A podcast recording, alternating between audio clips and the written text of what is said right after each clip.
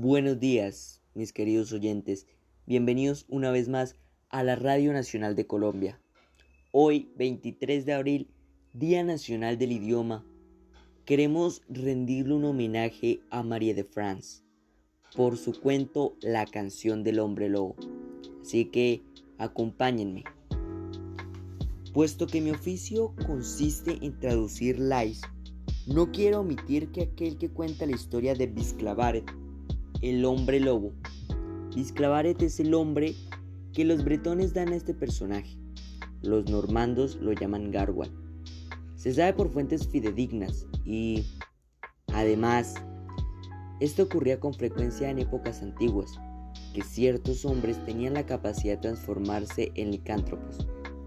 Se trata de una bestia salvaje que habita en los bosques su rabia es tan poderosa que, bajo ese estado de inconfortable ferocidad, devora humanos y produce los más terribles estragos. Pero vamos a dejar esto a un lado, porque ahora me gustaría que presten atención a la historia de este Bisclavaret, en particular que hoy quiero relatarles. Entre todos los señores nobles de Bretaña, existe uno que merecía los más grandes elogios, este valiente caballero se comportaba con tal distinción y dignidad que no solo era favorito del príncipe, sino que también todos sus vecinos lo estimaban. Se había casado con una señorita de buena familia, a quien amaba con ternura y sus sentimientos eran bien correspondidos. No obstante, había una cosa que afligía a la joven dama. Todas las semanas su marido se ausentaba durante tres días completos y ni ella ni nadie sabía a dónde iba ni qué era lo que hacía durante todo ese tiempo. Un día nuestro caballero regresó a su casa muy alegre y animado. Tras las primeras caricias, su dama tomó la palabra y le dijo en estos términos, Señor, mi hermoso y tierno amigo, si me lo permites, me gustaría atreverme a hacerte una pregunta. Sin embargo, me detiene el miedo a enojarte pues no hay nada a lo que yo le tema más en este mundo que a ganarme tu ira. El marido la apretó entre sus brazos y la besó. Mi adorable esposa, pregúntame todo lo que quieras. No guardo ningún secreto para ti, y si conozco la respuesta a eso que tanto deseas saber, será para mí un placer instruirte al respecto. Así las cosas, ella le contestó. Pues bien, Señor, tus palabras son un bálsamo pero debo confesarte que no alcanzas a imaginar la zozobra que me corre todos los días, durante los cuales te alejas de mí. Por la mañana me levanto y por las noches me acuesto con miedo de perderte. Y si tú no calmas esta inquietud que yo considero justificada, no me queda otra opción que desearte la muerte. Así que, por caridad, dime a dónde vas, qué es lo que haces y qué te sucede. Mi querida esposa, y amiga. Por misericordia divina temo que si te cuento mi secreto, la desgracia caiga sobre mí como un torbellino, ya que esto me impediría seguir amándote y quizás también me expondría a perderte. La dama quedó atónica ante semejante discurso, que no le causó ninguna gracia, pero, sin embargo, no permitió que esto la desanimara, así que se deshizo en caricias y halagos para que con su marido, que sin poder resistirse a los encantos de su mujer, terminó por contarle su secreto sin ocultarle nada. Has de saber que durante mi ausencia me transformo en hombre lobo, me adentro en el enorme bosque para ocultarme, en lo más profundo de la espesura, y allá me alimento de presas y raíces.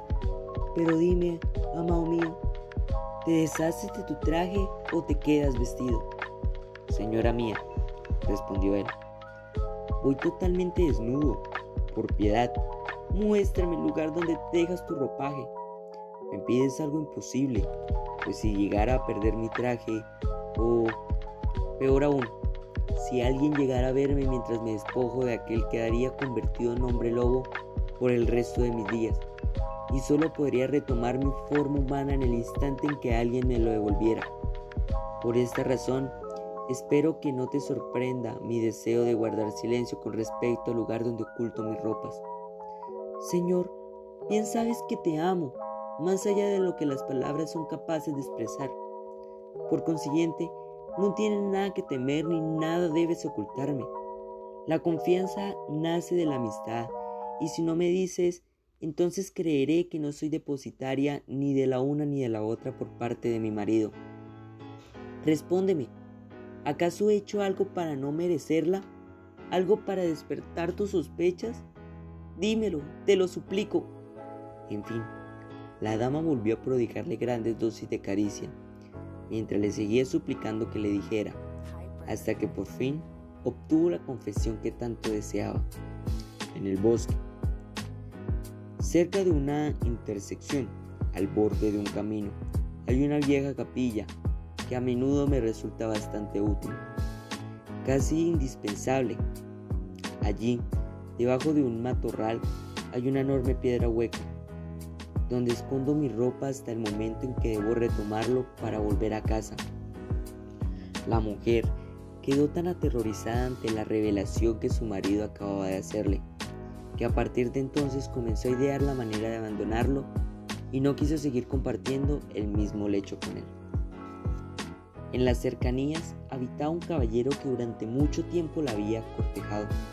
Ella nunca le había correspondido, ni le había dado la más mínima esperanza. Por medio de mensajes, lo incitó a reanudar sus intenciones. Alégrate, querido amigo, le dijo ella. Las penas que sufriste terminan hoy. Te ofrezco todo el amor que de mí deseabas. Te entrego mi corazón y mi cuerpo. Hazme tu amante. El caballero, encargado de recibir tan grata noticia, agradece a la dama. Ambos juraron amarse para siempre. Una vez pasaron a la intimidad, la dama le contó a su amante todo sobre su marido y no titubeó a la hora de ordenarle que fuera a buscar su ropa al lugar donde solía esconderla. Fue así como Visclavaret fue traicionado por su mujer, Pelonia, que lo hizo infinitamente desdichado, pues ignoraba por completo si algún día podría recobrar su naturaleza humana. Sus amigos y sus padres, preocupados al no volver a verlo, tenían, venían a menudo a su casa para estar al tanto de su noticia. Incluso hubo algunos que pusieron en marcha su búsqueda, pero ante la inutilidad de su aventura se dieron por vencidos. Entonces la dama pronto se casó con el, caballero que tanto la amaba, desde hacía mucho tiempo atrás. Un año había transcurrido desde que el rey no había vuelto a ir de casa. El príncipe estaba deseoso de instruirse en esa práctica, y para ello propuso que fueran al bosque donde precisamente moraba el bisclavare. Tan pronto como soltaron a los perros, estos dieron con su paradero. Todo el día lo persiguieron los cazadores, quienes estuvieron a punto de capturaron y le propinaron varias heridas. De repente, cuando la bestia vio que el rey se aproximaba, corrió hacia él para implorarle su clemencia. El bisclavaret se acercó al estribo del monarca, le besó el pie y luego la pierna. Al principio el rey sintió un escalofrío de pavor, pero tan pronto como recobró la calma, llamó a todos sus acompañantes.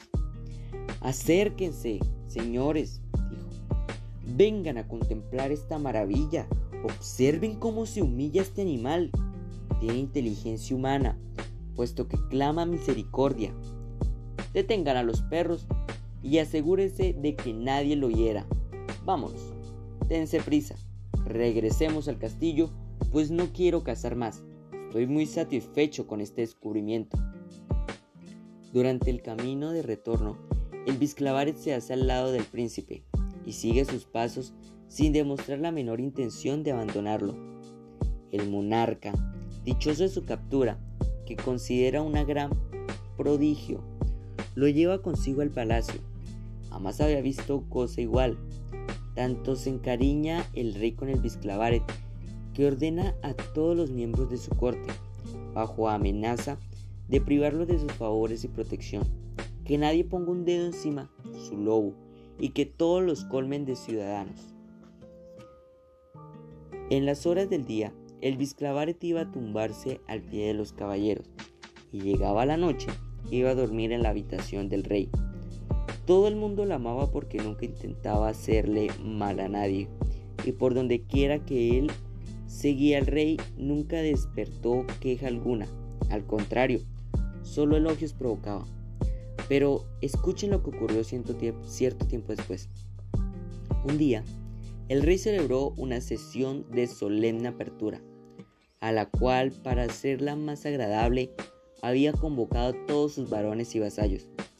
El caballero, casado con la esposa de Visclavaret, acudió a la invitación acompañado por su esposa, que no imaginaba que su primer marido iba a estar allí. Tan pronto como el Visclavaret vio que el caballero ingresó al palacio, se precipitó hacia él, lo agarró entre los dientes y lo mordió hasta causarle una gran herida. El traidor habría perdido la vida en aquel instante, de no ser porque el rey llamó a Visclavaret e incluso tuvo que amenazarlo con una vara en dos ocasiones más. Aquel mismo día intentó lanzarse contra su enemigo, todos estaban muy extrañados ante la cólera de este animal, que hasta ese momento se había comportado con extrema dulzura. Todo el palacio no se oía hablar de otra cosa, y se decía que el Visclavaret había tenido algún motivo para tal agresión, y que, sin duda, estaba vengándose de alguna infamia cometida en su contra. Durante la fiesta, la bestia estuvo en calma y no hubo ningún otro incidente. Cuando ésta se acabó, los varones se despidieron y retornaron a su casa. Uno de los primeros en marcharse fue el caballero a quien el Bisclavaret había atacado con tanta desmesura. Sucedió poco tiempo después que el rey deseó ir a casa al bosque, donde habían encontrado al Bisclavaret. El animal acompañó al príncipe, quien pasó la noche en la comarca donde moraba su infiel esposa. Apenas dicha dama supo que el monarca estaba allí, de paso, se atavió con todas sus galas y fue a pedirle audiencia para llevarle un presente. El príncipe concedió su permiso y en cuanto ella puso un pie en, un, en sus aposentos, el Bisclavaret sin que nadie pudiera detenerlo corrió hacia ella, saltando directo a su cara, y para saciar su sed de venganza le arrancó la nariz de un solo bocado. Los cortesanos lo amenazaron y lo habrían hecho mil pedazos si un filósofo no hubiese tomado la palabra para dirigirse al rey. Majestad, ruego usted que tenga la amabilidad de escucharme. Esta bestia lo ha acompañado sin cesar. Ninguno de nosotros puede afirmar que no le conoce a la perfección y que no ha estado cerca de él. En contadas ocasiones nunca le ha hecho mal a nadie, excepto a esta dama que se ha presentado ante usted el día de hoy. Por la fe que le debo a usted, mi Señor, estoy convencido de que este animal debe tener alguna razón de peso para estar furioso contra ella y su marido. Esta mujer era la esposa de aquel caballero a quien usted tanto estimaba por su virtud y su valentía, y de quien nunca más volvimos a tener noticia. No sabemos aún qué suerte habrá corrido. Haga encerrar a esta dama, Majestad.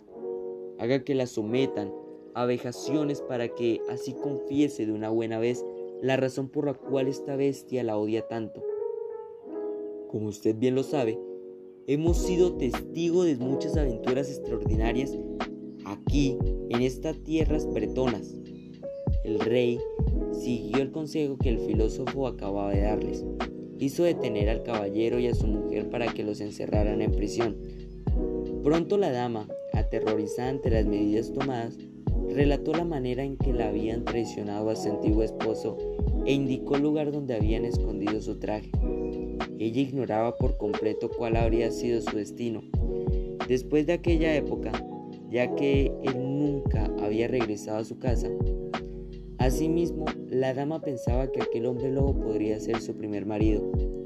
El rey ordenó de inmediato que trajeran las ropas, y muy poco le importó si esto importunaba o no a la dama. Apenas llegaron con las prendas en cuestión, las extendieron delante del Bisclavaret, quien no pareció prestarle mucha atención, seguramente porque había mucha gente a su alrededor. El filósofo pidió que llamaran al rey para darle un nuevo consejo.